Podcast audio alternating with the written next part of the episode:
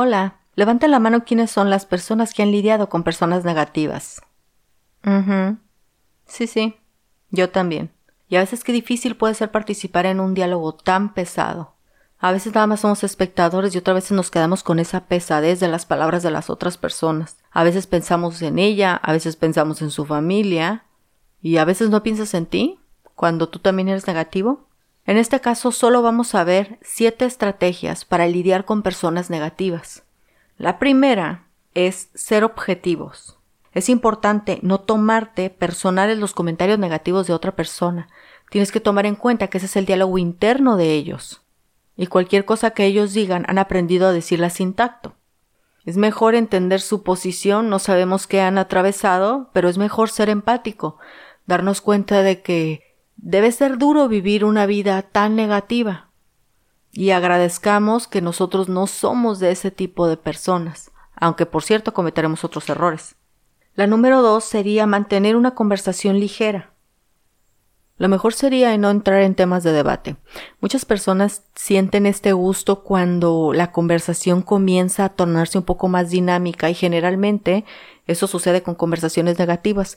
Pero ¿qué tal si en este caso mantienes una conversación ligera? La número tres es dejar de recompensar esa forma negativa de hablar. Como te decía en el punto anterior, muchas personas disfrutan cuando la conversación comienza a tomar fuerza porque entra en una, en una dinámica. Cuando la forma de pensar comienza a ser similar. Por ejemplo, muchas personas tienden a quejarse acerca del gobierno. Entonces ahí llega un punto en común y se empiezan a quejar.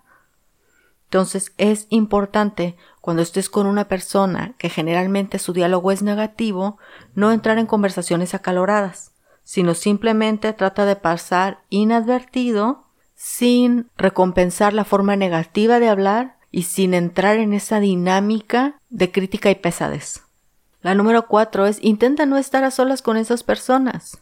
Muchas veces cuando la plática es de uno a uno, la conversación tiende a ser un poco más íntima cuando son conversaciones grupales.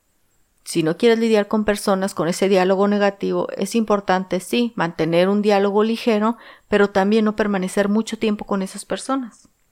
Lo que nos lleva al número 5. Hay que hacer un esfuerzo consciente de mantener el tiempo limitado por ejemplo, tienes que saber cómo vas a actuar en ese tipo de momentos. Tal vez sabes si X persona es una persona con un diálogo muy negativo.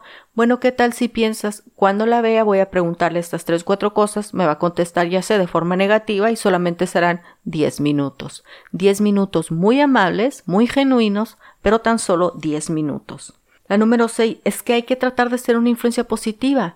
Tal vez si esa persona se la pasa hablando solamente negativo, tal vez tú puedes llevar un poco de empatía a la mesa, a la conversación, para presentarle a la otra persona que también hay otra forma de pensar. No garantizamos que eso funcione, sin embargo, puede ayudar. Y la número siete es importante no mantener a las personas negativas dentro de tu círculo cercano.